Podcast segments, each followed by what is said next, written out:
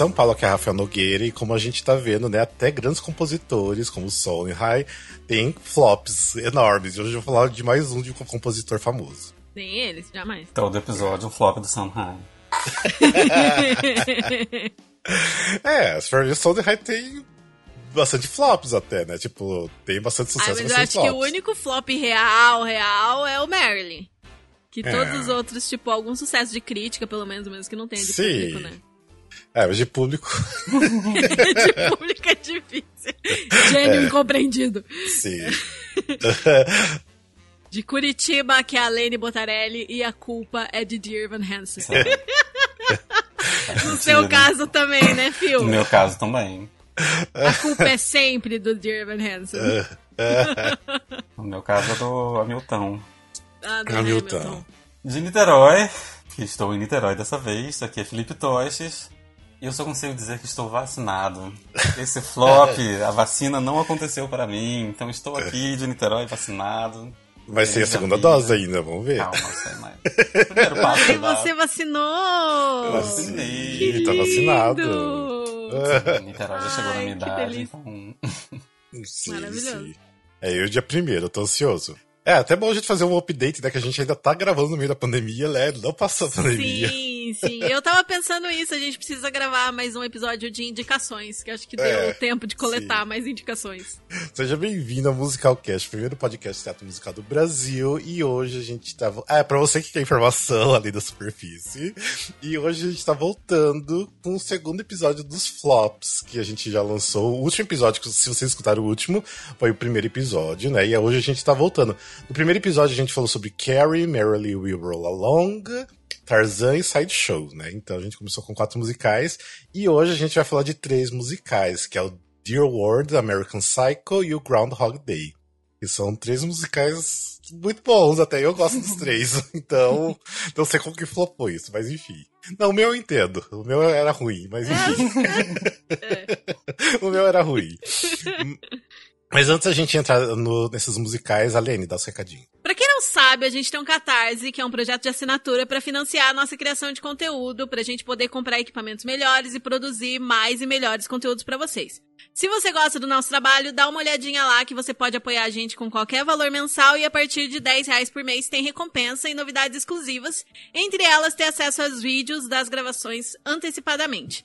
E pelo Catarse você também pode sugerir uma pauta que você queira que a gente grave, participar de uma gravação conosco ou anunciar seu produto ou serviço no nosso podcast ou no nosso Instagram. E pra saber mais é só acessar catarse.me barra musicalcast. A gente quer agradecer a todos os assinantes. É, muito obrigado mesmo por apoiar o nosso trabalho. Vocês ajudam muito a gente, mas em especial a gente quer agradecer a Gabriel Sotero, Gabriel Fanaia, Maria Valéria Fagá, Verônica Oliveira e Marco Tiné. Obrigado. Muito obrigada.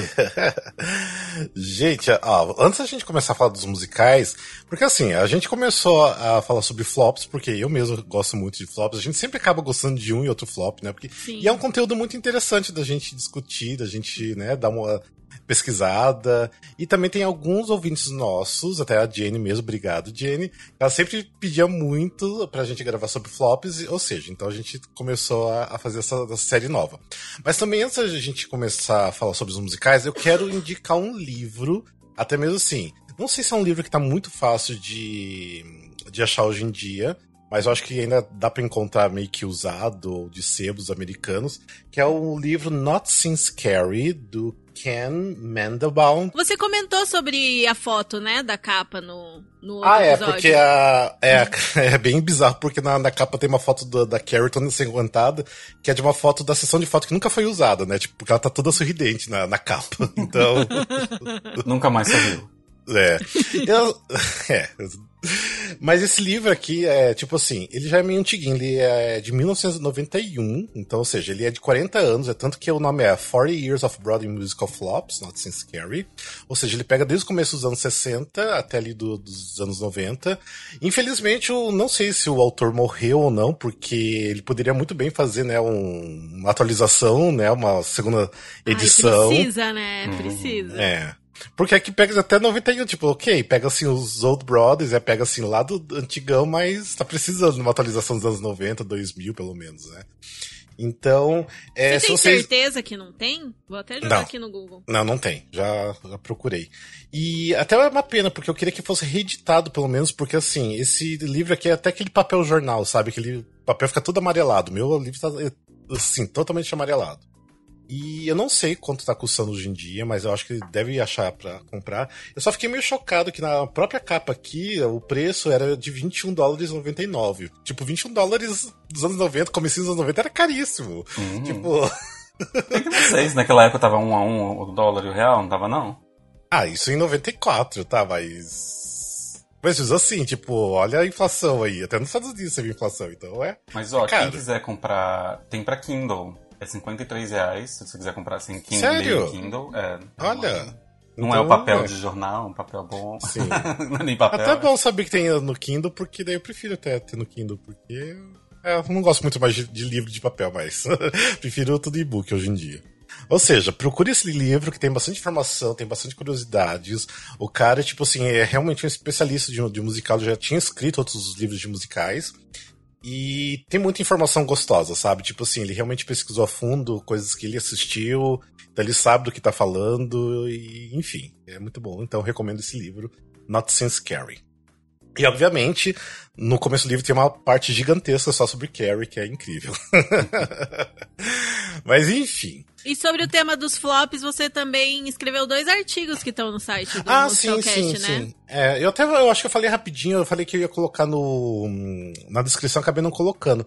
Mas tem dois artigos que eu acho que eu escrevi cinco musicais cada artigo, se não me engano. Tem bastante informação até desse livro que eu tirei, algumas informações, mas outros que eu pesquisei também. Então tá bem interessante, ou seja, mas a gente ainda vai falar daqueles musicais ainda aqui, Sim, seria bom sim. incluir. Mas lembra de coisa. colocar os links, de repente, na descrição Sim. desse, né? É, infelizmente tem, ou, ou felizmente tem muitos flops da Broadway. Essa série pode ser infinita, gente. Sim, Essa que é a sim. verdade. É. E daí eu tava pensando numa coisa, né? Porque a informação do West End a gente não tem, porque o West End nunca faz esse trabalho de coletar informações, né? Tipo, eles são péssimos nisso, né? E queria saber que no Brasil também não tem nada, né? Tipo assim, de informações que a gente pode. Já se, tipo, obviamente. Tem muito flop aqui no Brasil que a gente não tem nem ideia, porque os produtores jamais vão falar que, que flopou, né? Sim. Mas como tem a questão de aqui, geralmente, ser por lei de incentivo, Sim, tem isso. não tem a questão de perder dinheiro, né? Só, por exemplo, quando o Tacla, né, que vendeu o apartamento pra, pra pagar o essa Story. Sim. aham. Gente, meu Deus, isso que é paixão pelo trabalho. Vendeu Ah, mas o Tacla tem apartamento. dinheiro. Mas o Tacla tem dinheiro, no caso dele. Tipo, ele, ok, ele perdeu um apartamento. Perdeu o mas, apartamento. Mas tinham outros ali, então. É. Mas é, então a gente nunca vai ter essas informações reais, saber se realmente teve público ou não, né? Eu sei de alguns que eu não vou falar nome, né? Mas eu sei de alguns aqui no, no Brasil que não deu público, que os, pro- Uhum. os produtores realmente ficaram decepcionados com, né, com a relação do público. Então, enfim. É, vamos lá. Vamos começar então a falar do musical Dear World. Que o Dear World, na verdade, é um musical de 1969. Ele começou as previews dia 18 de dezembro, então no finalzinho de 68. A abertura oficial foi dia 6 de fevereiro de 69 e fechou dia 31 de maio, ou seja, um pouquinho depois, né? Uns meses depois, com um total de 45 previews, que é muito interessante lembrar de 45 previews, que é bastante para um musical, né? 45. Quanto mais previews, eu acho que mais problemático é o musical, né? Porque sempre a gente, É. tipo. É, se tem muita preview é porque algum, alguma coisa tá acontecendo. Um dia a gente vai chegar no Spider-Man, né? Porque eu acho que Spider-Man teve mais previews do que muitos flops teve de performance oficial, né? Eu Sim, acho. com certeza. Passou de um ano de preview, nossa, aí já sabe que tem alguma coisa errada. Mas no caso do Dear World, ele teve 182, 182 apresentações. Ou seja, também não teve muito, não. Ou seja, dava assim, só pelos números a gente sabe que é um flop aí. Ainda mais que esse é um musical de é, Jerry Herman. Quem não lembra, de repente não escutou ainda nossos é, os desafios, né? A gente falou bastante de Jerry Herman. Eu falei desse musical até rapidinho, porque eu me apaixonei por esse musical, pelas músicas, pelo menos. É, Jerry Herman é o mesmo compositor do Hello Dolly, do Mame, né? Depois ele fez o La Caja Falls, mas ou seja, ele veio de dois é, sucessos estrondosos da Broadway, que foi Hello Dolly, logo na sequência Mame, e depois veio o Dear World. Ou seja, a expectativa era a coisa mais enorme do mundo, né, ali, porque imagina, o cara que fez Hello Dolly depois Mame, então as pessoas estavam querendo muito assistir o próximo musical dele. E a, as vendas né, de ingressos antecipados foi realmente muito grande, tinha filas quilométricas para comprar ingresso antecipado. Mas enfim, o Dear World, então ele tem letra e música do Jerry Herman, e o, o book né, do Jerome Lawrence e Robert E. Lee. E é, também, assim, é uma curiosidade que, assim, esse aqui foi o primeiro musical de três flops consecutivos do Jerry Herman. Ou seja, isso aqui, tipo, Meu começou Deus. uma leva de fracassos dele. Que é o dava dó, porque o Jerry Herman é incrível. Né? Por isso que eu até falei na minha abertura ali, porque mesmo, né, mesmo compositores incríveis, maravilhosos, sempre vão ter flop, não adianta, eles não tem como escapar disso. Então, e o Dear World, ele é, fechou com prejuízo de é, 750 mil dólares, que na época, né, anos 60, são milhões hoje em dia, né? Mas enfim, é, pra quem já tinha um sucesso como Hello Dolly meio, eu acho que nem, nem doeu no bolso ali. né? Mas enfim, é, o musical é, é baseado numa peça francesa chamada The Mad Woman of... Eu acho que é Cheiliot, uma coisa assim, francês, não sei, me corrijam que é do Jean Giraudoux. E era uma peça assim meio famosa, ele já teve até uma montagem na Broadway da peça em 1945. É, então, assim, eles ficaram muito tempo querendo fazer essa montagem da, de um musical baseado nessa peça, mas eles nunca conseguiram os direitos, então foi meio que- uma briga, até que no final das contas eles conseguiram montar o musical. Ah, o musical conta a história da Condessa Aurélia, que mora num porão, é, num bistrô de Paris, e assim, só que ela não é uma pessoa assim tão normal, tanto que é chamado de Mad Woman, né? Que seria tipo assim, uma pessoa louca, né? Uma mulher louca, né? Que não, não, não bate bem. Ela num dia escuta assim alguns empresários é, de uma empresa chamada Establishment é que eles vão demolir aquele bistrô onde ela mora ali embaixo, que ela ama tanto aquele bistrô, porque eles descobriram o petróleo ali embaixo. Então eles vão, né, querer tirar o petróleo que tem ali, porque tem muito petróleo ali embaixo de Paris.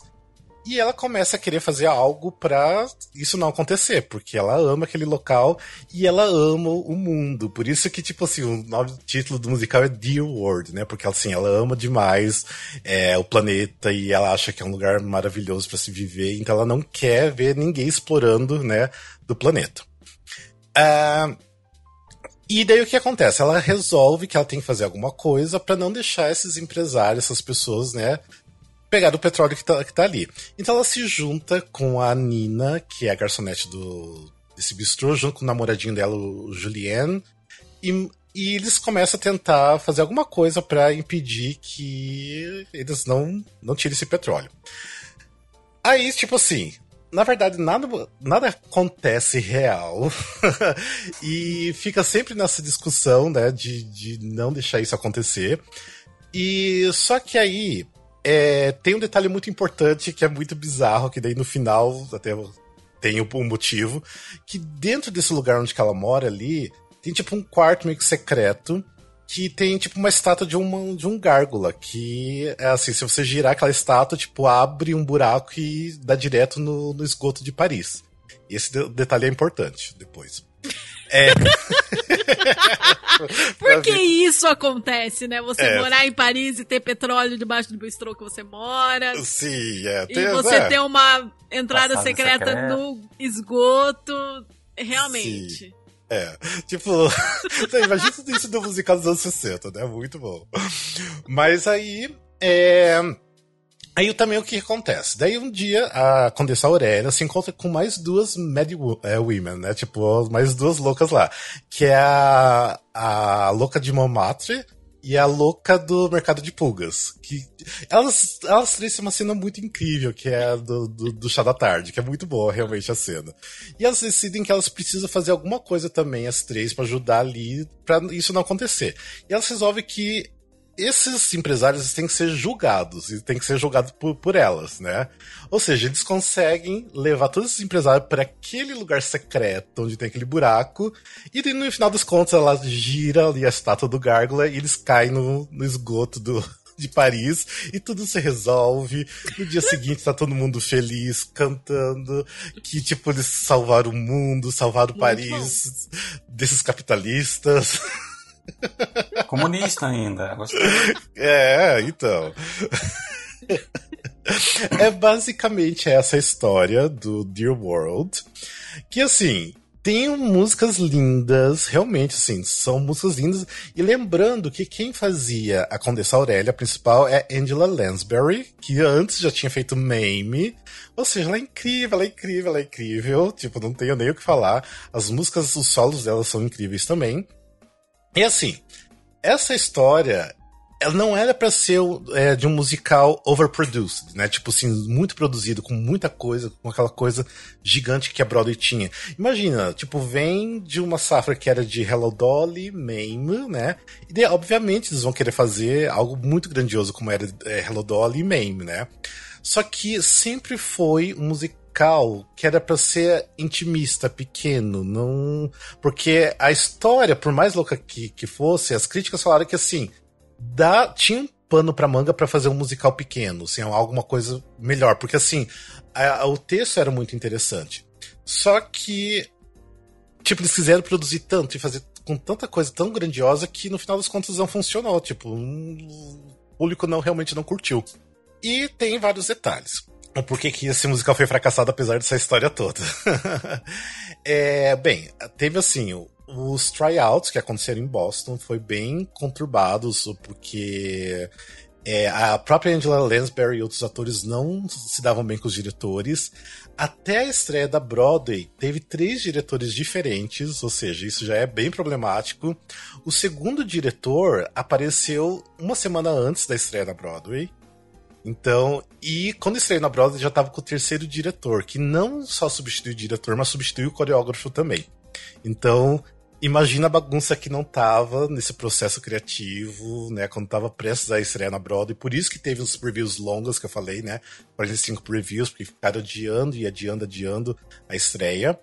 Então, tipo, isso geralmente, quando a gente é, vê isso acontecendo, é que muda muito o diretor, muda a equipe criativa, então a gente sabe que tá problemático o negócio e alguma coisa, né, pode acontecer.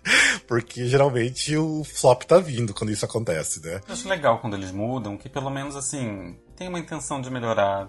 Eles têm uma inteligência, uma visão de, tipo assim, tem algo errado, a gente precisa consertar. Eu acho pior quando, tipo assim, mesma equipe, desde o do laboratório, desde 1902, estão lá evoluindo. Chega na Broadway, duas performances fechou. Aí, gente, não é possível. Você ficou tanto tempo fazendo e ninguém te disse que estava errado. Eu sim, prefiro quando é assim, tipo assim, tava mudando, mudou, mudou, mudou e não deu certo, mas pelo menos teve uma tentativa. É, na época a Angela Lansbury, ela falou que assim, o problema era ela. Que ah, ela admitiu tá, que o problema era ela, tipo, que, enfim. Mas depois todo mundo falava que não, porque tanto assim, que o, o espetáculo era só bom porque ela estava, porque ela carregava no, nas costas tudo. Tanto que ela ganhou o Tony Awards de melhor atriz pelo Dear World. Então foi o segundo que ela tinha ganhado, que ela ganhou em Mame também. Então ela meio que se culpava também pelo fracasso todo, enfim, né? Mas assim, ela nunca esteve feliz fazendo esse musical. Ela achava que realmente é, o texto era, tipo, tava ruim, não combinava com, com a proposta. É, é isso seja... que eu vi também, que ela foi fazendo várias exigências, né? De... Sim tanto de aumentando o espetáculo quanto de trocando equipe, etc, etc. Talvez por isso que ela tenha falado é, isso, né? É, eu acho que ela se culpa muito tipo, porque ela, de repente, né? É, ela foi percebeu. meio estrelinha. Sim. É, porque imagina, né, o sucesso que foi Name, né? Então, de repente, subiu um pouco na cabeça dela. Sim, pode ser. né? Mas, enfim, ah, eu amo ela. pode exigir o que você quiser. uh, uma coisa muito. É, quer dizer, legal não, porque foi triste, né? Porque assim, o. Foi passando as semanas e o teatro foi esvaziando, esvaziando, esvaziando. E as únicas pessoas que estavam indo assistir foram quem comprou os ingressos antecipados na pré-venda. Então, tipo assim, por isso que não tava entrando mais dinheiro. Tipo assim, o dinheiro que eles tinham era o dinheiro da, da, do Advanced Tickets, né? Do, da pré-venda. Ou seja, daquelas pessoas que estavam enchendo ali o teatro só, era só desses ingressos. Ou seja, eles não estavam mais vendendo um ingresso quase, porque as críticas bombaram. É, as críticas queriam já, tipo, fazer review, né? Fazer a crítica do, do musical antes da, da estreia oficial, porque meio que eles têm um. Não é uma regra, mas é uma coisa meio de ética, né? Lá na Broadway, que você só faz uma crítica, né? Esses grandes da, críticos de jornais só fazem a crítica depois da estreia, né? No, na noite de estreia. Então, assim, eles estavam falando que eles iam fazer é, críticas antes de abrir porque eles estavam enrolando demais. Ou seja, foi uma pressão ali também dos próprios críticos também, que a gente sabe que crítico consegue também destruir um espetáculo, infelizmente, né? Que eles têm uma força muito grande lá fora.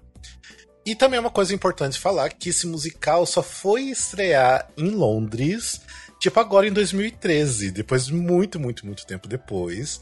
E com a Betty Buckley, que até falei bastante dela, que ela fez a mãe da Carrie, que é maravilhosa. E aí eles fizeram como era um musical deveria ter sido lá nos anos 60, que foi num teatro pequeno de 230 lugares. E aí, tipo, eu já escutei essa, essa gravação, porque não, te, é, não tem uma trilha oficial, mas tem, tipo, gravação no bootleg.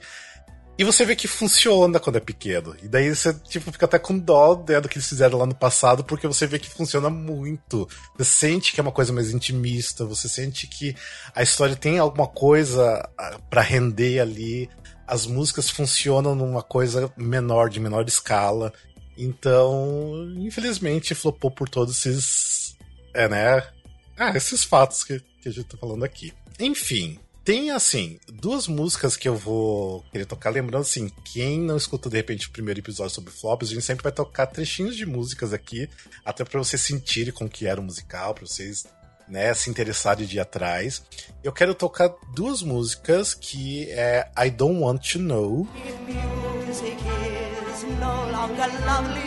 laughter is no longer lilting, if lovers are. No longer loving, then I don't want to know if summer is. No longer carefree, if children are. No longer singing, if people are. No longer happy,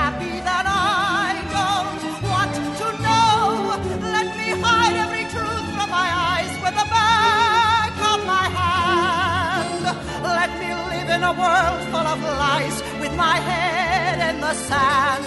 For my memories, all are exciting, my memories, all are enchanted, my memories, my head. Que é um dos solos da, da Angela Lansbury, que é lindíssimo, lindíssimo. Gosto muito dessa música. E também a própria música tema, que é a música Dear World, que assim, apesar da música ser uma música bela, gostosa de escutar, porque você vê que assim tem é do Jerry Herman, tipo assim, lembra muito da sonoridade Hello Dolly, lembra da sonoridade de Mame, mas a letra da música é tão ruim, mas é tão ruim, tipo assim, chega a ser bizarro de ruim, sabe?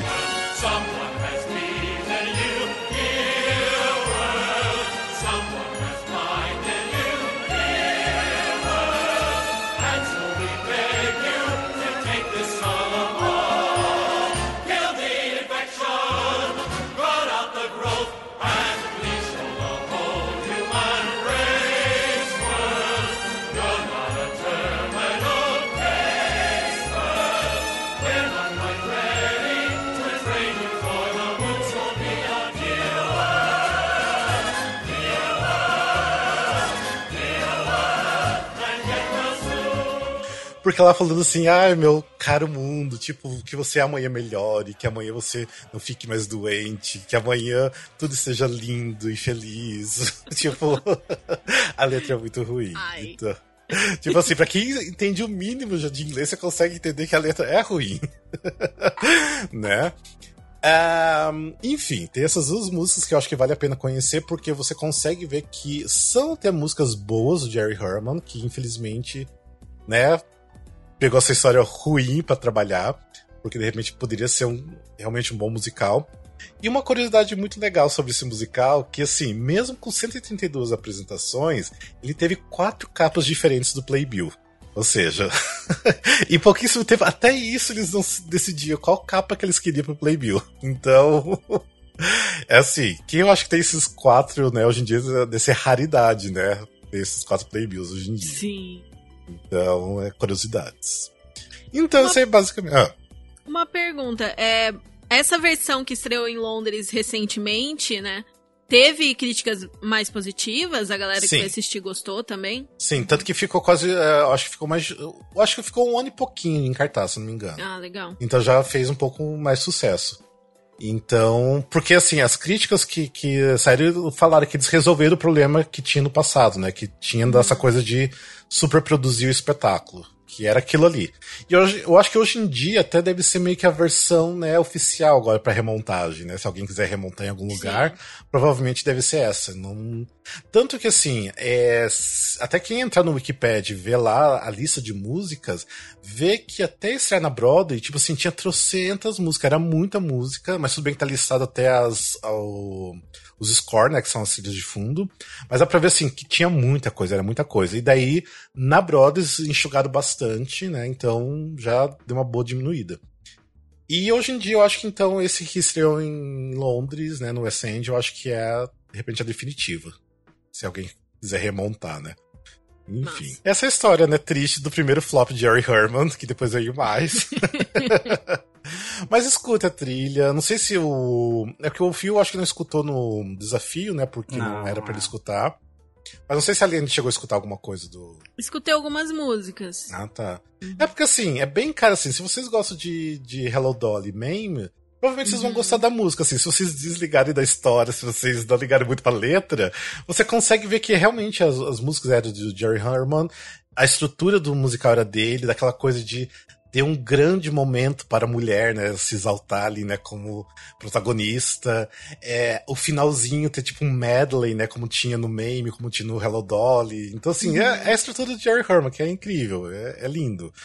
Ou seja, por isso que eu quis trazer esse musical aqui para vocês conhecerem, porque precisa pelo menos ser escutado, esse musical. E é isso. Bora para o próximo? Então, eu vou falar sobre American Psycho. Muita gente no Brasil pode conhecer como o filme Psicopata Americano, que não é um musical, mas é um filme com Christian Bale, de 2000, se não me engano. É baseado num livro que também é relativamente conhecido, principalmente nos Estados Unidos. Não sei se aqui no Brasil chegou a ficar popular, mas lá muita gente conhece. Um livro do Bret Easton Ellis. É o livro de 1991. E o musical ele estreou na Broadway é, em março de 2016. Ele teve 27 previews e 54 performances é, regulares, né? E ele fechou no dia 5 de junho de 2016. 2016, para quem não lembra, é o ano de Hamilton.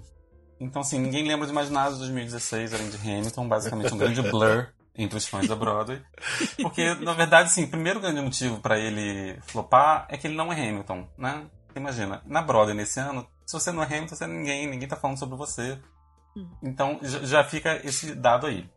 Acho que só o Waitress sobreviveu, né, naquele ano. É. Nossa, o Waitress verdade. tá aí com Revival. e a gente falando do flop do American Cycle, né? Mas então, ele é baseado então nesse livro. Ele tem músicas do Duncan Shake. Shake? Não sei falar direito. Shake, Shake, eu acho. Ele, pra quem não lembra, ele fez as músicas do Spring Awakening. E ele tem uma carreira como compositor, como cantor pop lá nos Estados Unidos. E acho que crédito musical que eu lembro só tem esse. E o book é do o libreto, né? É do Roberto Aguirre Sacasa, que para quem não lembra, ele é o criador de Sabrina, de Riverdale, ele foi roteirista de Glee, de Supergirl. Ele fez o remake de Carrie, a Estranha de 2013, ó, Carrie voltando aí, sempre, sempre citada nos flops, ó. Inclusive, o Riverdale tem um episódio musical de Carrie, musical, você vê que esse cara ele gosta de um flop mesmo, até ele foi fazer o próprio dele. né? Então, assim, ele tem um talento aí, acho que a gente vai falar mais dele ainda nos próximos episódios. Então, que, qual foi a história desse musical? Ele primeiro ele teve um workshop, foi super bem, gostaram, tudo mais. Quando foram montar, eles foram montar primeiro em Londres, foi um sucesso.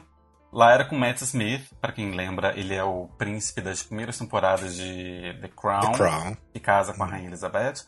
E também ele fez Doctor Who, ele é muito conhecido, Sim. ele é muito popular lá na Inglaterra, porque ele, se não me engano, ele tinha acabado de sair do Doctor Who Sim. quando ele foi fazer esse musical em 2013 em Londres.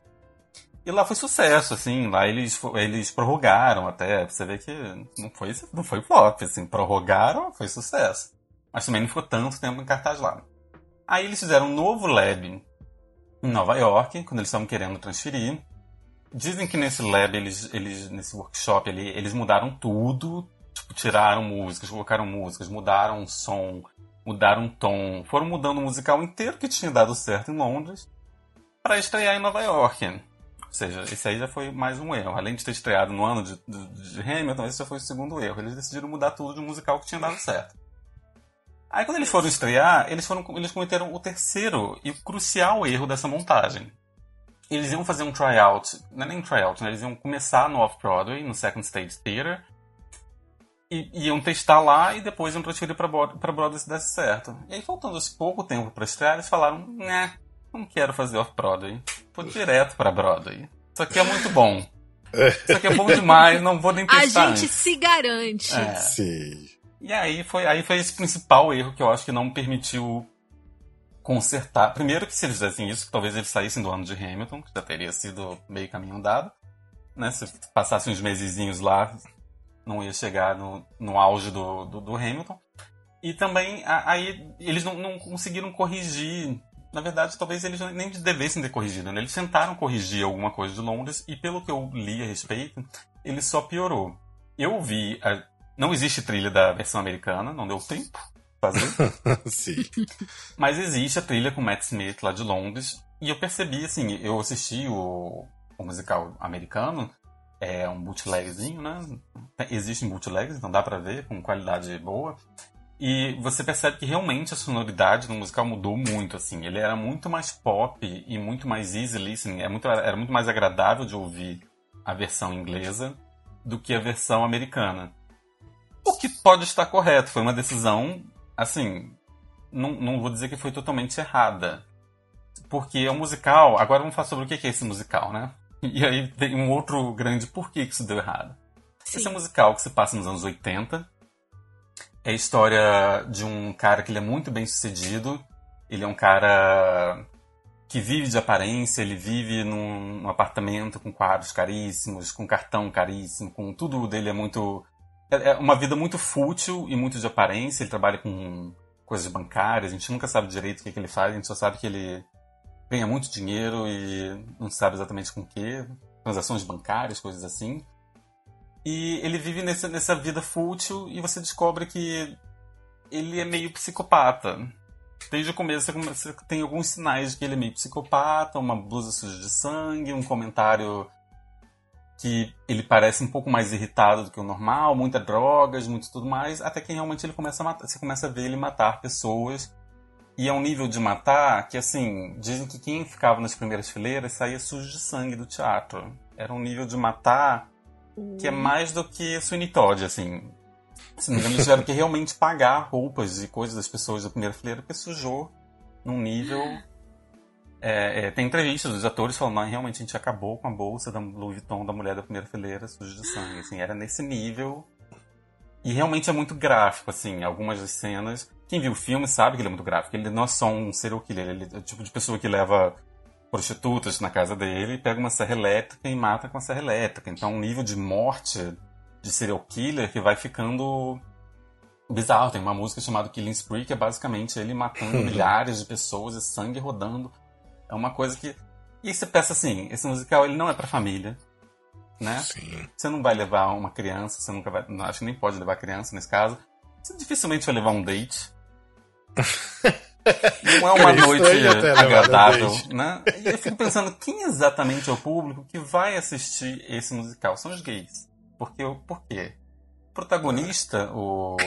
E aí, nem tinha falado dele, mas o Benjamin Walker, que é o protagonista na Broadway, basicamente ele fica de cueca uns 70% da peça. Se Sim. lado, se não me engano, ele nem usa roupa. Ele tá só ali de cueca e sangue. Muito É. sangue. Ele tá... E eu consigo ver os gays, tipo, tendo algum tipo de fetichização ali, tem, uma... tem alguma coisa ali. E realmente, ele, assim, ele é um cara totalmente saurado. O Benjamin Walker, ele tá, assim, saradíssimo. Eu fiquei ach- achando assim, gente, esse menino vai pegar uma gripe. Porque ele realmente não, não coloca uma blusinha quase. E o ar-condicionado aqui desse musical devia estar alto e, assim, não, não acho agradável. E não só ele, boa parte do elenco também tira a roupa bastante. É um musical com. É bastante sobre corpos e sobre idealização do, do corpo perfeito, da vida perfeita, mas extremamente vazia. E aí tem esse problema, assim. Eu acho que um dos grandes motivos pelo qual esse musical flopou é porque é um tema muito difícil. É difícil, eu não sei dizer quem vai no teatro ver esse tipo de musical. É um musical, assim, interessantíssimo. É uma história que lá nos Estados Unidos, principalmente, eles conhecem mais até do que no, no Brasil. Então, assim, acho que tem muito fã do livro que vai assistir. Eu, particularmente, eu gostei, mas, assim, quem ouvia a trilha, se bem que a trilha britânica eu ainda acho melhor, mais agradável. Sim. Mas a americana não, não é uma música. Você não vai sair cantando, dificilmente você vai. Não são só músicas originais, também tem músicas dos anos 80 mescladas ali. Mas eu acho dificilmente alguém vai sair cantando, não, não tem nenhuma música que você vai sair chiclete, nenhuma música vai ser um single, nada, não tem nada nesse As, nível. as músicas causam bastante estranheza, né? Não é uma coisa É, assim que entra é um fácil, né? Tem muita coisa de eletrônica também, né? Sim, É, causa estranhamento, assim. É bem Aquele louco. tum, tum, tum, tum. É por duas horas e meia isso, gente. Aí Sim. fica. É. Como se tivesse frequentemente, o tempo todo uma balada. A cabeça do psicopata é uma balada. E fora isso, o protagonista, ele é um, ele é um psicopata, um serial killer. E o musical tenta te dar algum tipo de empatia com ele, o que é mais bizarro ainda. Você É. tem algum momento que você tá torcendo pra ele se redimir e ficar com a secretária, com a Jean, que é feita pela Jennifer Damiano. Mas ao mesmo tempo você fala, não, para, você não pode torcer pra ele, sabe? É. Você, para isso aí, você torce pra ele ser preso, você torce pra ele morrer, você torce pra qualquer coisa. Sim. Então tem isso, um protagonista que é difícil de você torcer por ele, é difícil você gostar dele. Por mais que o musical ainda tente um pouco, ele tenta humanizar um pouco ele. Tem uma música que é até você tá depois da, da Jean, que é secretária, que é apaixonada por ele, e é a única pessoa não afetada, digamos assim, nesse musical. E da mãe, que é Alice Ripley, que elas cantam sobre ele, que é basicamente assim, ó, aqui vamos tentar fazer as pessoas olharem ele como um ser humano, e não como esse manequim de plástico sanguinário, sabe? Uhum. Então, esse musical, e e eu acho que um também dos grandes problemas é o tom do musical. Ele começa, ele é uma grande comédia. Tá todo mundo rindo, ninguém morreu ainda, né? Então começa assim, piada com os anos 80, vamos citar Toshiba, vamos citar Walkman, e tá todo mundo, você percebe como viu o bootleg, né? Tá todo mundo rindo pelo reconhecimento do tipo, sim, eu vivi nos anos 80, eu sei o que é Walkman, eu sei o que é uma televisão Toshiba, sabe? E tá todo mundo meio que rindo disso. E é uma grande piada, os anos 80 em si viram uma grande piada que fica até o final. Depois você para de rir porque começa a pingar sangue na sua roupa. Aí você fala, opa, não vou mais rir. Mas é, começa todo mundo meio engraçado. E aí do nada vira uma história sobre o serial killer. Mas do nada vai ver, ele tenta ser um estudo de personagem onde você vai tentar entender a mente do serial killer. E ao mesmo tempo é uma crítica à sociedade da época, que também reverbera muito com a nossa crítica da sociedade. Tem uma entrevista com o Ben, que é o protagonista, que ele fala assim: ah, a gente ri muito do cara que pagava não sei quanto e para ter uma televisão, um Walkman, blá blá. Mas hoje em dia tem pessoa acordando 5 horas da manhã para comprar o novo iPhone, sabe? A gente não tá rindo dessa pessoa, mas a gente ri dos anos 80. Será que daqui a 20 anos o absurdo não vai ser a nossa realidade? Então, assim, você tem uma crítica à sociedade da época que reverbera na nossa sociedade. Eu acho que ele tenta fazer muita coisa e o tom você meio que nunca, nunca se ajeita em um tom só. Você não tá confortavelmente vendo um musical de. Você tem que, ao mesmo eu, eu, eu realmente, assim, quem tava rindo no começo deve ter ficado desconfortável quase de rir, porque do nada começa a cair sangue em você, sabe? Vira uma coisa muito agressiva. Então, assim, eu acho que essas mudanças de tom o tempo todo, eu acho que não funcionou 100%. Eu acho que faz as pessoas se desligarem muitas vezes do musical. Sim, sim. Só um pouquinho, Phil. Você chegou a falar o número de apresentações e previews? Porque eu tenho aqui os Falei, números. falei. Falou. Foram 27 Ah, falou? Tá, presentes, desculpa, 54. desculpa, tá. 54 apresentações. É, 54, é, pô. pouquíssimo. Pouquíssimo. Ele fechou uma semana antes do Tony. Ele foi indicado a dois Tonys técnicos, por luz e cenário, se não me engano, e não ganhou nenhum deles. Ele fechou antes do Tony. É, eu acho que o Benjamin Walker não ter sido indicado, eu acho assim, um absurdo, principalmente porque quem foi indicado foi. Eu sei que vocês gostam, mas eu não gosto. School of Rock, o ator de School of Rock, esse nome dele, Alex Sim. É, então, assim, eu acho que eles, no mínimo, deviam estar achando assim: ah, tá, a gente pode não ganhar o Tony, mas pelo menos o ator vai estar. Musical talvez esteja, porque foram indicadas coisas menos. menos ambiciosas foram indicadas, digamos assim. né? Ele tinha uma ambição, pelo menos. Acontece que ele não conseguiu agradar ninguém, ele não conseguiu fazer crítica, ele não conseguiu ganhar prêmio, ele não conseguiu público. Então ele foi assim, um flop. Eu acho que também, além das músicas, o que causava estranheza também é a estética, né? Do próprio musical, que era bem diferente, né? Não é nada que a gente tá acostumado a ver também. Né? Era sempre uma coisa muito fria, muito estranha mesmo. Tipo, você, você vendo bootleg, você já, já sente isso, né? Que, É. E a coisa do É uma coisa- eletrônico, do quadrado, né? É um negócio Sim, que, quadrado, que incomoda demais. Tipo, que tá acontecendo? Mas eu acho que isso E foi também é o negócio- tudo pra, pra causar isso mesmo, sim, acho, né? sim. O filme é, era todo a... branco, meio insípido, como deve ser um pouco a vida de um psicopata, acho que eles tentam fazer um pouco isso.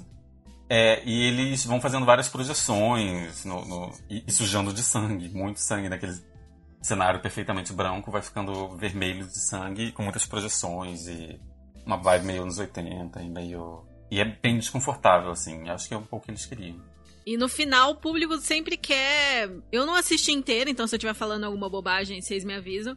Mas tem muita coisa da pessoa querer ter empatia por alguma coisa que tá acontecendo no palco, né? E quando seu protagonista é um psicopata, tipo, a, des... a definição de um psicopata é a pessoa que não sente empatia. Então, como que você vai humanizar ele para você sentir empatia por ele, né? Não é um assassino que nem, sei lá, o Sweeney Todd, que é um assassino do caralho, mas ele, pelo menos você entende as motivações dele. Uhum. É. E eu senti, assim, uma das mudanças principais, assim, eu sinto que o Matt Smith, você muito de, de cara, você sente ele um psicopata frio, a voz dele é meio fria, você é mais fácil você não sentir empatia, digamos assim. Ele é, ele é o uhum. cara que você vê numa série e você fala mal, né? Ele tem uma cara de mal, ele tem um jeito de mal, não sei. Pelo menos ele passa mais facilmente isso. Uhum. O Benjamin Walker, eu achei ele muito carismático. É, é muito mais fácil uhum. você, de cara, já ter uma empatia por ele, pelo jeito dele. Por mais que ele seja ótimo ator, ele tá muito bem. Ele tá meio. Ele parece quebrado. O corpo dele é perfeito, mas a forma dele dançar é uma coisa tão não sei, tudo causa desconforto, até da forma que ele faz. Mas ao mesmo tempo ele tem um, um carisma próprio, que acho que emana um pouco, que eu acho que ajuda você ter um pouco mais de empatia. E por isso que às vezes em algum momento você tá, ai, tomara que ele não mate mais ninguém e fique com a Jean. Não, não, para. Não, você não quer isso. Coitada da Jean, sabe? Ele Agora, é uma pessoa boa no fundo. Alice Ripley, ela tem tipo uma música. Assim, gente, que ela, ela queria o quê? Ela queria um boleto, ela não sei, se apaixonou pelo projeto, não sei o que ela foi. Ela saiu do, do Tony e foi fazer isso, praticamente. Achei isso meio tenso. Ela, ela parece muito, muito pouco a Alice Ripley. Ah, mas eu, no geral, eu acho incrível American Psycho. Eu gosto muito. E achei interessantíssimo. Eu gostaria muito de ver isso no palco. Mas não é uma trilha que eu vou ficar ouvindo. Não, não tem essa... Ah, eu gosto da trilha. Eu acho difícil de ouvir a trilha. Eu acho ela incômoda. Embora a, realmente a, a britânica seja melhor. E também vale dizer que ele perdeu todo o investimento dele de 8,8 milhões. Chupa The World. Chupa Carrie, que foi só 8 milhões. É, 8,8 milhões. Perdeu tudo, basicamente. Sim. Mas eu peninha, assim, porque eu acho que eles tinham uma boa intenção, acho que eles tinham um, um projeto que eles eram apaixonados, mas não conseguiram, né? É, mas a questão, eu acho, não sei se você leu isso, eu também não lembro agora, que essas mudanças que eles tiveram, né, de West End para Broadway, se foi para agradar o público americano, se eles acharam que o material não era bom o suficiente. Porque tem muito isso de flops que de repente a gente vai falar mais pra frente, que quando chegou na Broadway eles mudaram totalmente porque eles quiseram agradar o público americano. Eu acho que aí tá um grande erro, sabe? Tipo, não, deixa do jeito que era. Tipo, porque se agradou aquele público ali, ok, pode ser até difícil agradar o público, né, de outro país, mas não muda o que já tava bom, sabe? Tipo, não mexa. E deixa é. o público decidir, né? Estreasse Sim. no off, visse as, as, análises das pessoas, as, as, críticas e tal, e falasse, ah, não, realmente não agradou o público americano, vamos fazer a adaptação. Porque a né? pessoa se adianta e acaba metendo os pés pelas mãos, né? É, isso aconteceu até com o musical Dance of the Vampires, que eles mudaram totalmente do, do, original, que era do alemão. Fizeram aconteceu, isso com Chess. Aconteceu com, com o Chess também, também, não foi? O Tabu também, o Chess.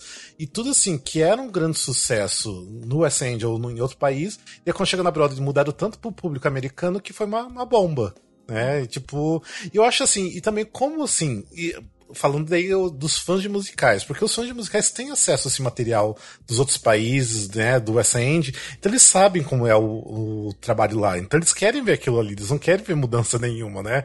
Imagina assim, você, você é apaixonado pelo musical, pelo espetáculo do jeito que é no West End, daí quando você sabe que vai vir pra Broadway vai vir uma coisa totalmente diferente, eu acho que é bem animador, né? Então, é. sabe dessas diferenças.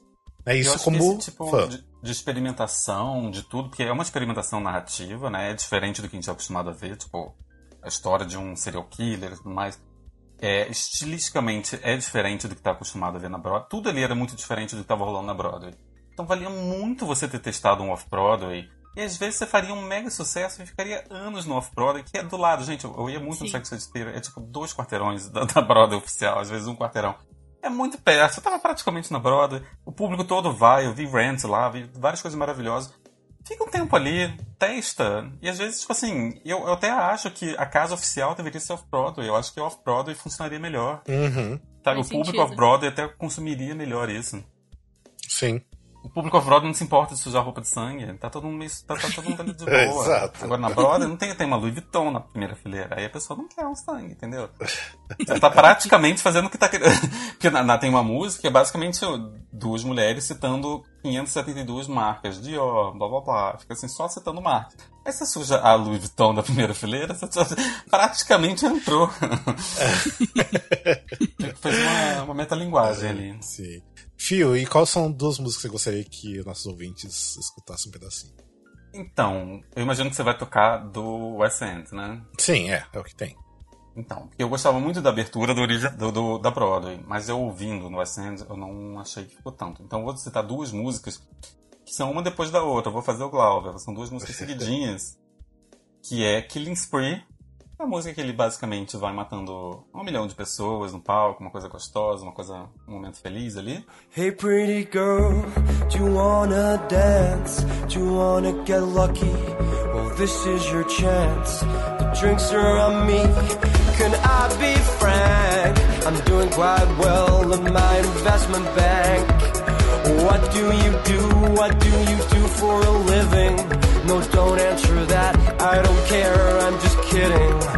You E a can outra música é Mais Thoughts, que é a friend. música que a mãe do, do Batesman e a secretária tentam humanizar ele, falam da infância dele, como ele era uma criança boa, como ele teve uma infância feliz.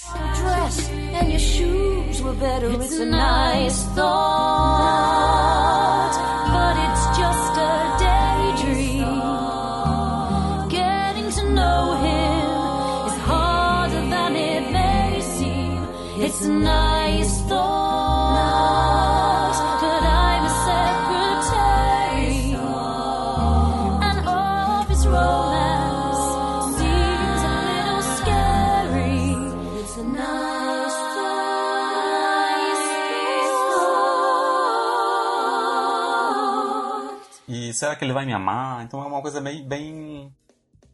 É um outro ponto do musical que eu acho interessante de se ouvir. Então eu vou citar essas duas músicas. Quem puder ver vídeos, o original, o da Broadway, é com a Alice Ripley e a Jennifer Damiano. Damiano. Então é um, um, um reencontro de Next Normal. Então fica aí essa, esse momento aí. É.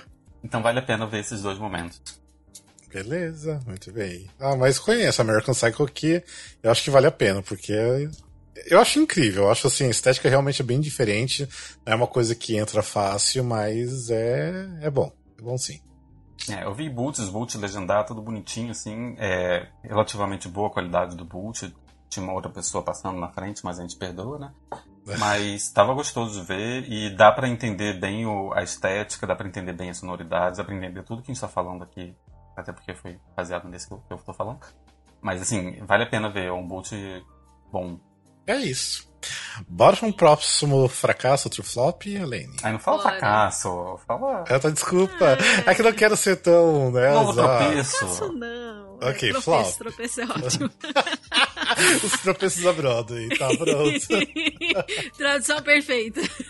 tropeços. É verdade, vamos lá, pronto flop.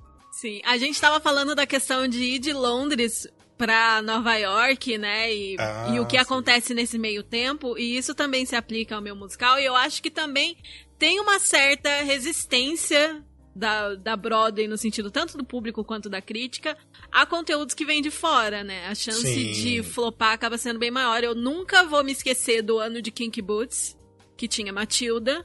Só que Kinky Sim. Boots era americano, Cyndi Lauper, né? E Matilda, ah, desse compositor australiano, musical que veio de Londres, que? Que história é essa? É, se bem que eu também levantei esse ponto, né, Fio, no desafio. Até o Fio falou depois que eu até pensei que pode até ser, né? Porque tinha. É, Fio, fala de novo rapidinho sobre o. Por que que Kiki Boots ganhou? Por que que você acha, na verdade? É, então, é porque naquele ano tava rolando aquele H88 é, hate. é, era aquela proposta pra banir o casamento gay é, entre pessoas do mesmo sexo nos Estados Unidos. Tava uma grande campanha, todo mundo fazendo campanha sobre isso. So- O grande assunto político naquele momento, naquele ano, Sim. era a questão LGBT. Então, LGBTQIA+. E aí eu, é, eu acho que foi uma vitória muito mais política. Naquele momento era importante dar essa vitória para um musical que falava sobre, sobre gays. Então eu Sobre acho. diversidade. Sobre diversidade, mais do que dar para as crianças órfãs. Eu tinha aquele Pro, não. Prop 8, né? Que era. o- É, eu esqueci qual o É. nome, mas era uma campanha gigante, assim. Todos os É. artistas fizeram. Era para banir realmente o casamento. É porque eu também, assim, eu acho assim que Matilda não ganhou por ser britânico, né? Ainda mais que assim, que Ah, as crianças. duplamente político, né? Pela questão É. da nacionalidade É. e pela questão do cenário do momento, Sim. né? Eu lembro É. que em algum momento do- os Stones começavam a zoar também, tipo assim, ah, esse aqui é o prêmio, da verdade, dos musicais londrinos, porque precisa uma sequência de musicais londrinos de Billy Elliot ganhando e tudo mais. Então chegava a ser piada sobre o quanto, na verdade, os musicais que estavam ganhando na época eram só os britânicos. Então acho que em algum momento eles também começaram a rejeitar isso. Sim, vamos valorizar o que é nosso, É, né? Deve ter sido uma história assim. Ah, é, Brother é o que é por causa do West End que a gente tá falando, é por causa de Fantasma da Ópera, por causa de Andrew Webber. Ai. Polêmica. Enfim. Mas enfim, eu vou falar, falando em Tim Minchin e Londres, vou falar de Groundhog Day, que é o segundo grande musical do Tim Minchin, compositor, ator, é, humorista, comediante, stand-upero, entendeu? Homem da minha vida. um homem lindo. maravilhoso. Nossa, eu acho ele é um crush real, viu? Crush real. É, acho ele incrível. E ele escreveu Groundhog Day depois de Matilda. Ele tinha acabado de escrever Matilda e abordaram ele pra escrever o Groundhog Day. E estreou em Londres em 2016. É, teve um limited run lá, tipo, ficou até um tempo X e foi pra Broadway. Não teve essa coisa de mudar completamente, foi bem parecido, foram poucas alterações menores, foi praticamente o mesmo musical. E em Londres foi um grande sucesso, e na Broadway flopou, a gente já vai entender por quê. É, é baseado no filme de 1993, Groundhog Day, com Bill Murray, uma comédia muito conhecida. A tradução literal seria O Dia da Marmota, mas o nome do filme em português é O Feitiço do Tempo. Feitiço é uma palavra muito errada nesse sentido, devia ser, sei lá, a maldição do tempo, né? É que na Alguma época eles coisa gostavam assim. dessa palavra feitiço dos anos 90, Feitiço eu acho, né? ápula, feitiço. Feitiço, É. porque feitiço parece que é uma coisa boa e parece que Feitiço alguém armou para ele, né? Mas é uma coisa Sim. que assim, só acontece. é uma palavra muito dos anos 90, eu acho. Feitiço. que é uma comédia super conhecida, que é a velha história de, de uma pessoa acordar no mesmo dia, eternamente. Ela tá sempre fadada, amaldiçoada a repetir aquele mesmo dia. Viu, ó, tá do feitiço. Aí? É que feitiço eu penso muito que alguém bolou pra ele, Colocou, entendeu? É, colocou, assim. Sim. É, uma coisa interessante da história desse musical é que em 2003, é, o Sondheim disse que ia escrever um musical baseado em Groundhog Day, mas alguns anos depois ele falou que tinha desistido da ideia porque o filme era impecável e era impossível ele melhorar aquele material. Ó, com a experiência ele aprendeu a fugir dos flops, ó. É. Já tava, ali, já tava cascudo, já entendia. E aí a letra e a música é do Tim Minchin, mesmo compositor de Matilda, e o livreto é do Danny Rubin, que também escreveu o filme. É, é um musical bem musical de ensemble, assim. Todos, todas as pessoas do ensemble têm pequenos personagens. Você vai conhecendo todos aqueles personagens conforme vai passando o espetáculo. E você vai conhecendo junto com o protagonista, que é o Phil Connors, que quem faz é o Andy Carroll. Maravilhoso. Maravilhoso. Que é um também que tá sempre preso nos flops, coitadinho. né? Pretty Woman tá aí, pode dizer. Sim, Pretty Woman. Rocky! Rock, verdade. É. Tipo, o rei dos flops.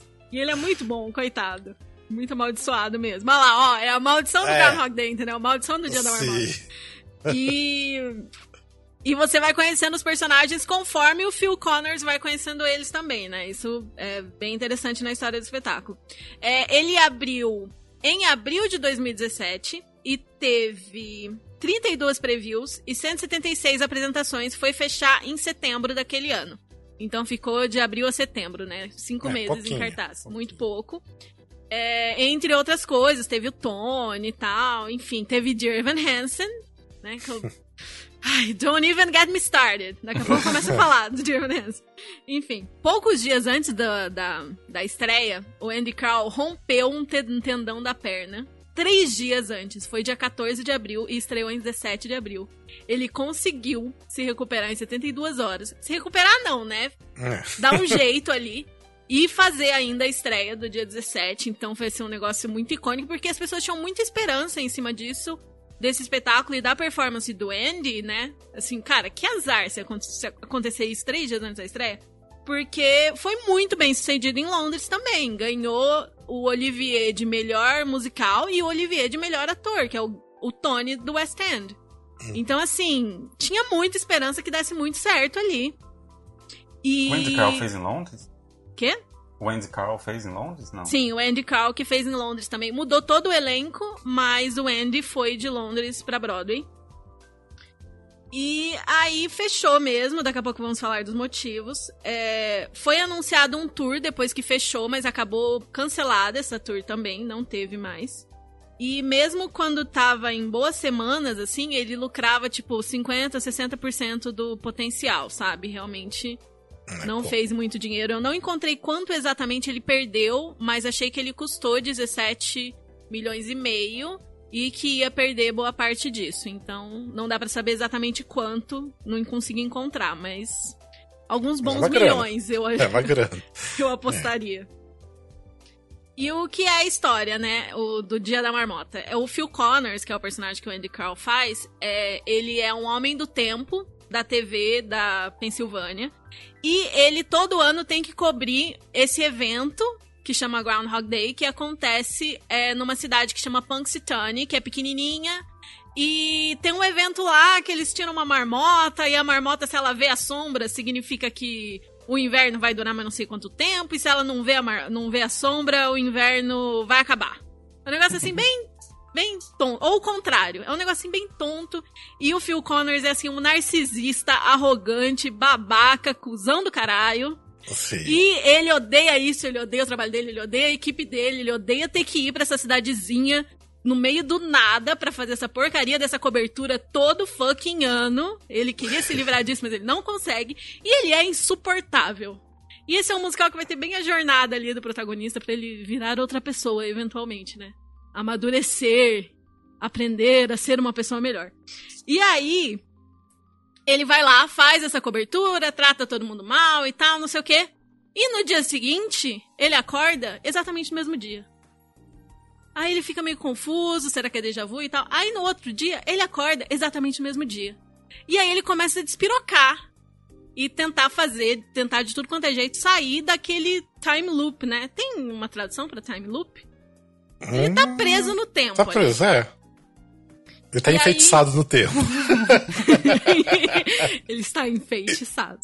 E aí, cara, ele, ele vai atrás de médico, de terapeuta, ele, ele tem uma hora que ele desiste, ele despiroca, ele tenta transar com todo mundo da cidade.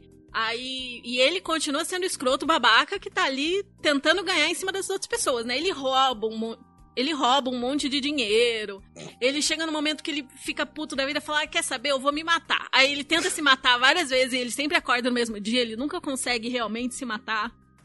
E ele interage também bastante com a colega de equipe dele, que é a Rita, que é uma personagem muito legal também, gosto muito das músicas que ela canta.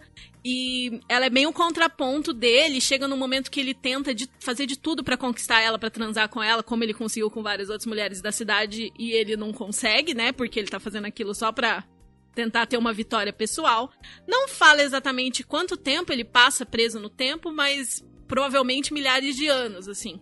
E aí vai passando, vai passando, ele vai. Ele tenta de tudo quanto é tipo de coisa pra conseguir, não consegue.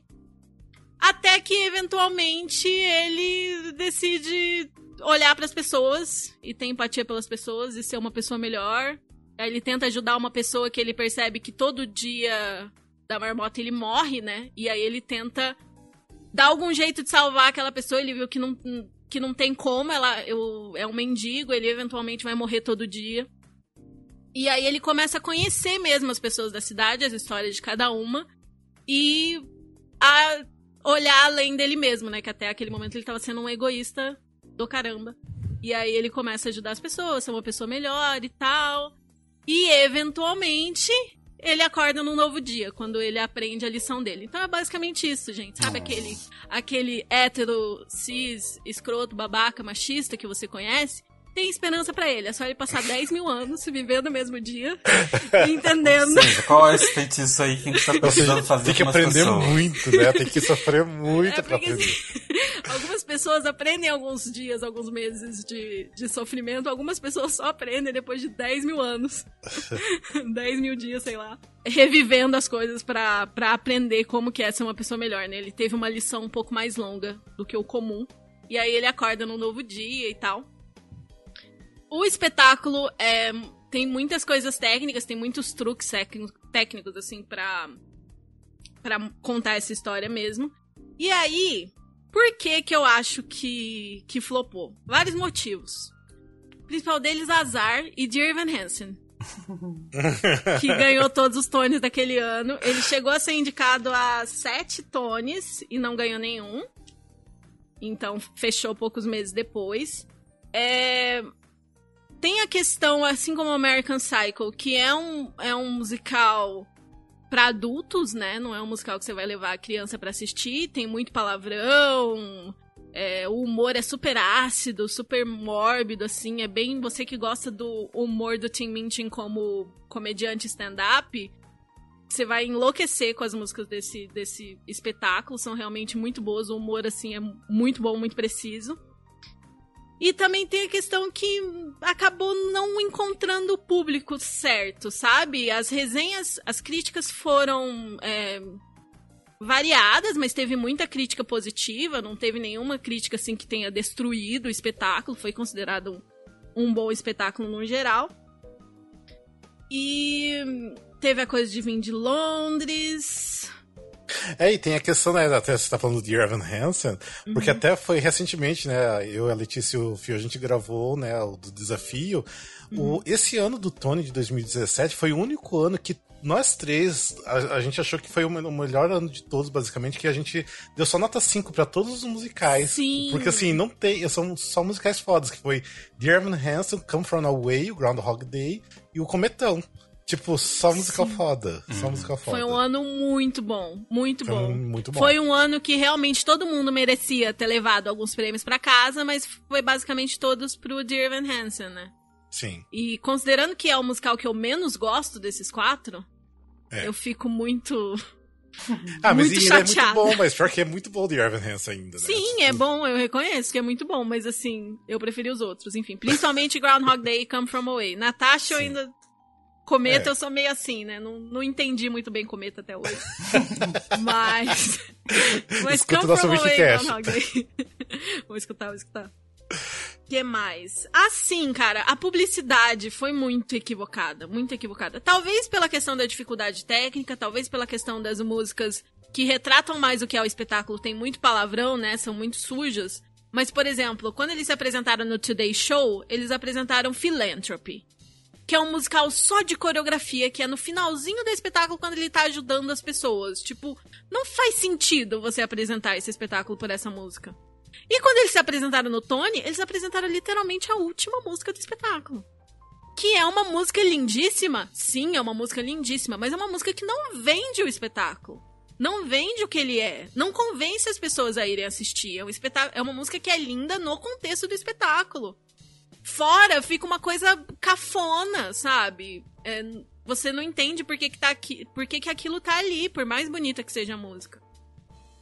Só que outras músicas que seriam boas de apresentar ou são muito sujas ou são muito técnicas. Por exemplo, Hope. Eu acho que seria uma música massa de apresentar. Só que é uma música que tem muita dificuldade técnica que o personagem está se matando 50 vezes durante a música. Você não vai mostrar isso na TV. Então, realmente foi um musical muito difícil de, de divulgar, de, de atrair o público certo pra assistir. É, tem alguns problemas, sim, que eu reconheço, tipo, é, algumas músicas mal colocadas e tal. O que, que vocês acham do Groundhog Day, no geral? Ah, é um dos meus flops favoritos. Eu amo demais a trilha. Ah, a gente falou só coisas maravilhosas, né, Phil, no É. desafio. a gente exaltou muito Groundhog Day. Porque é um musical que eu acho que foi super mal compreendido. Sim. Porque tem um potencial muito grande. As músicas do Tim Minchin é, Incrível, incrível. Eu gosto do álbum do começo ao final. É um dos álbuns é, da Broadway que eu mais já escutei na vida também, junto com do Cometão, do Hamilton. Então.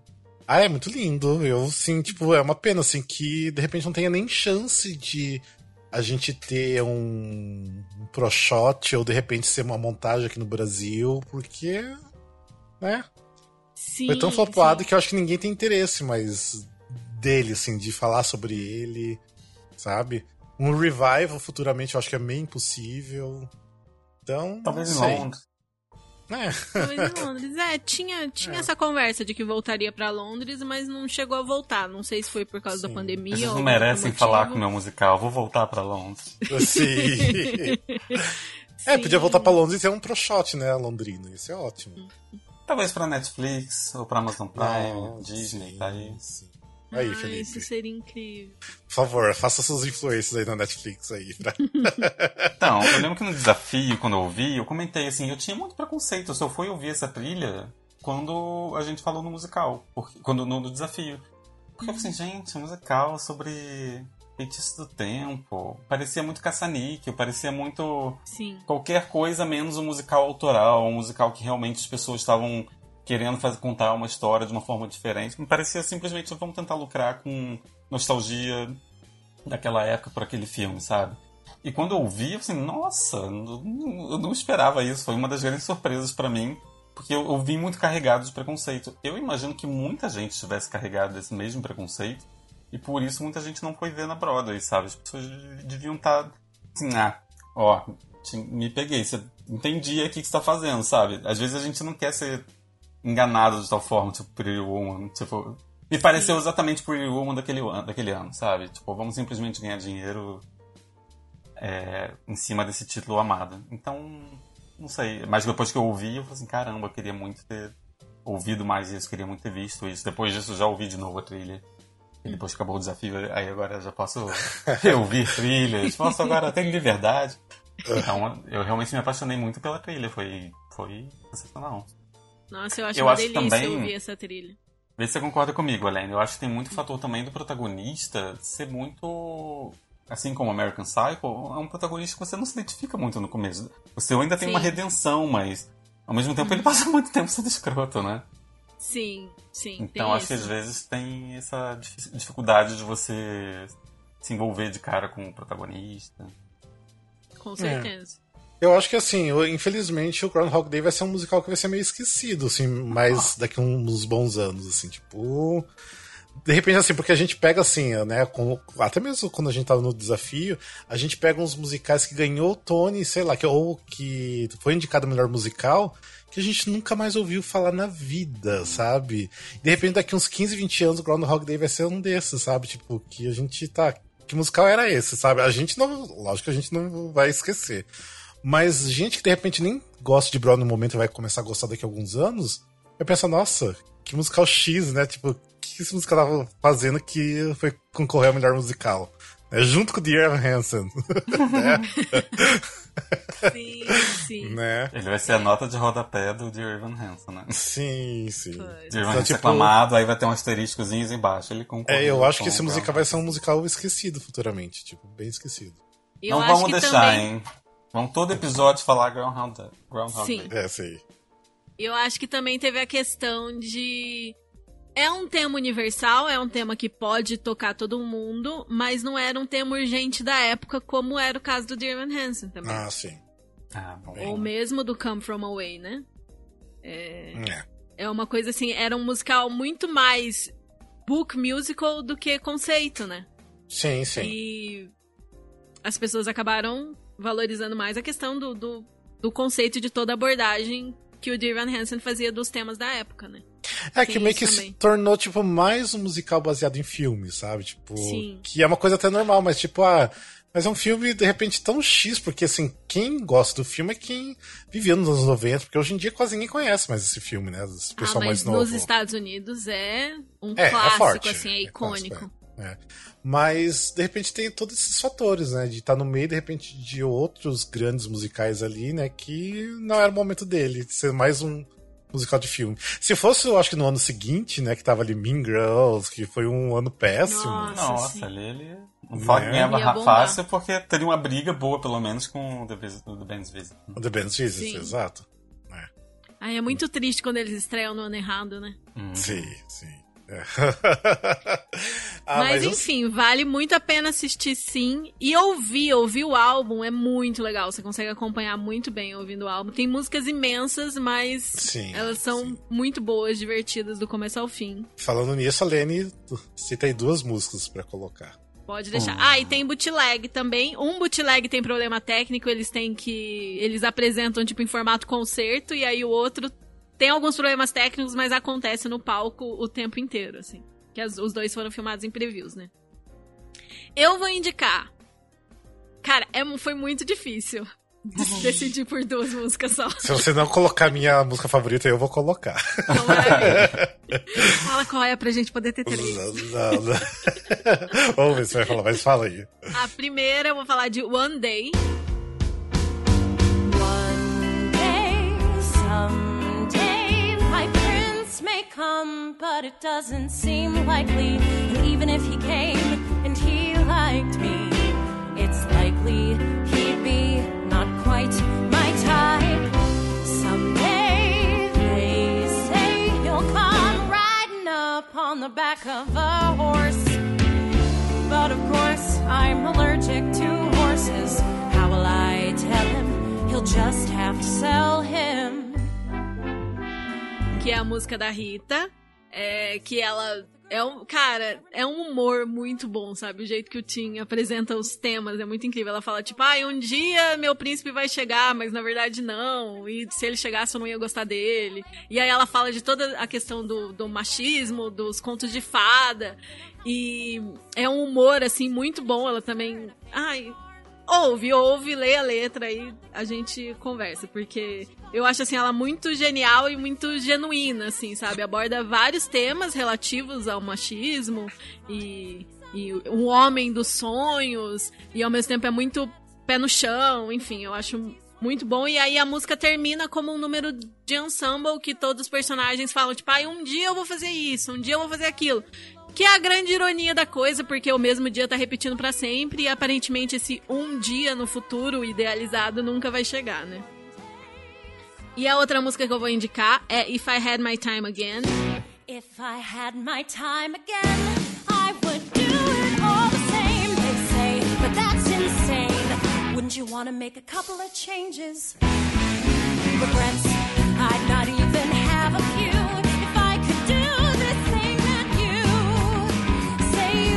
Do.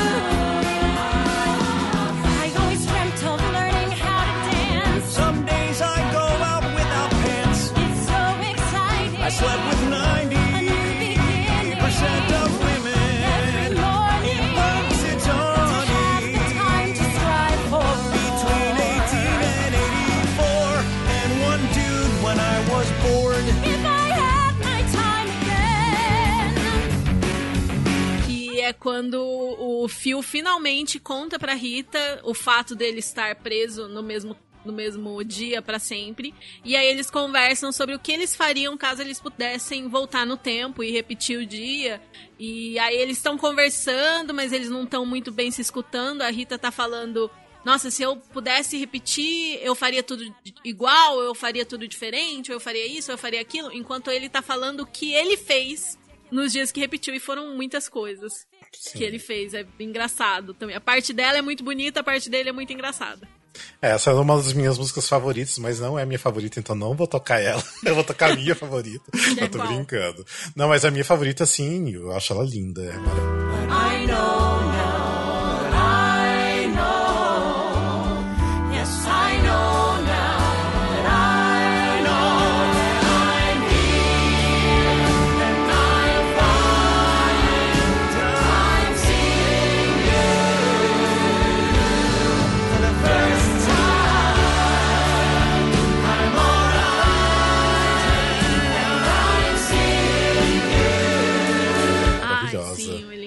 Que é a música que eles apresentaram no Tony. Sim, no Tony. Que Sim. no contexto do musical é maravilhosa, é lindíssima, mas foi uma É. escolha errada. Eu acho que eles Sim. tinham que ter cantado Hope no, no Tony. É, mas, essas tem duas que a questão- Lene escolheu são lindas, maravilhosas. São. Ah, amo, amo, amo. Gente, eu imagino que no podcast vai estar a Aline falando assim, e a segunda que eu vou tocar é. Aí corta e entra a voz do Rafa. Então, assim. Eu vou, eu vou imitar a voz da Lene falando assim. Ai, meu Deus. Não, mas são ótimas escolhas. Tipo, é um musical que tem que ser escutado mesmo. É, ah, é Sim. maravilhoso. Eu amo, amo a trilha. amo Amo. a trilha. Até se você não tiver interesse muito de ver um musical, mas a trilha por si é muito boa, as músicas, sabe? Tipo, Eu só acho que escutando só a trilha tem algumas coisas que a pessoa não vai pegar. Ah, sim, sim, sim. Tem. Tipo Hope. Hope só Uhum. você vendo no palco pra você entender quão genial Sim. ela é.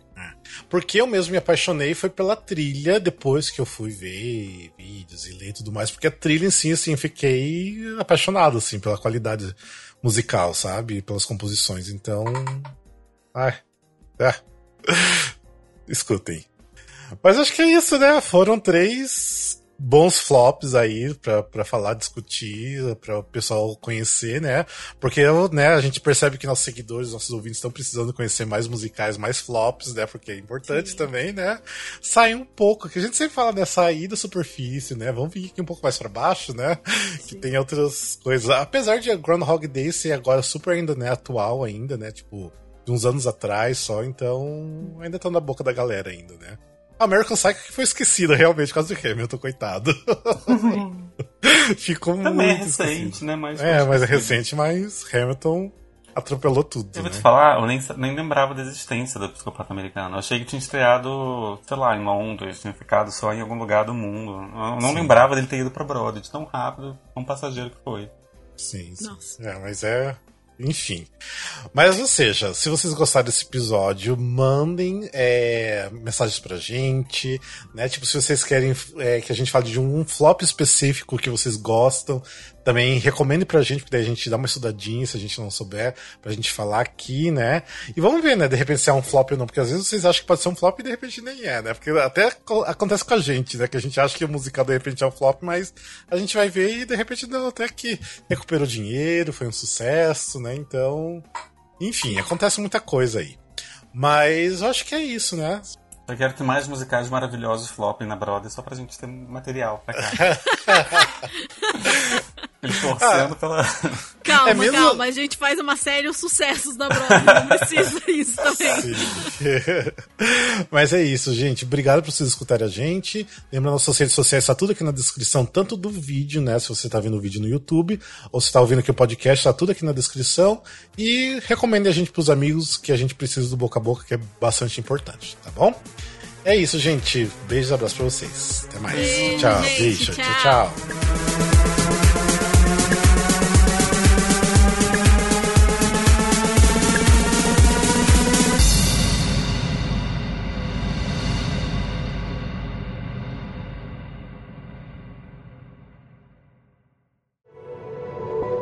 Este podcast faz parte do movimento LGBT Podcasters. Conheça outros podcasts através da hashtag LGBT Podcasters ou do site www.lgbtpodcasters.com.br.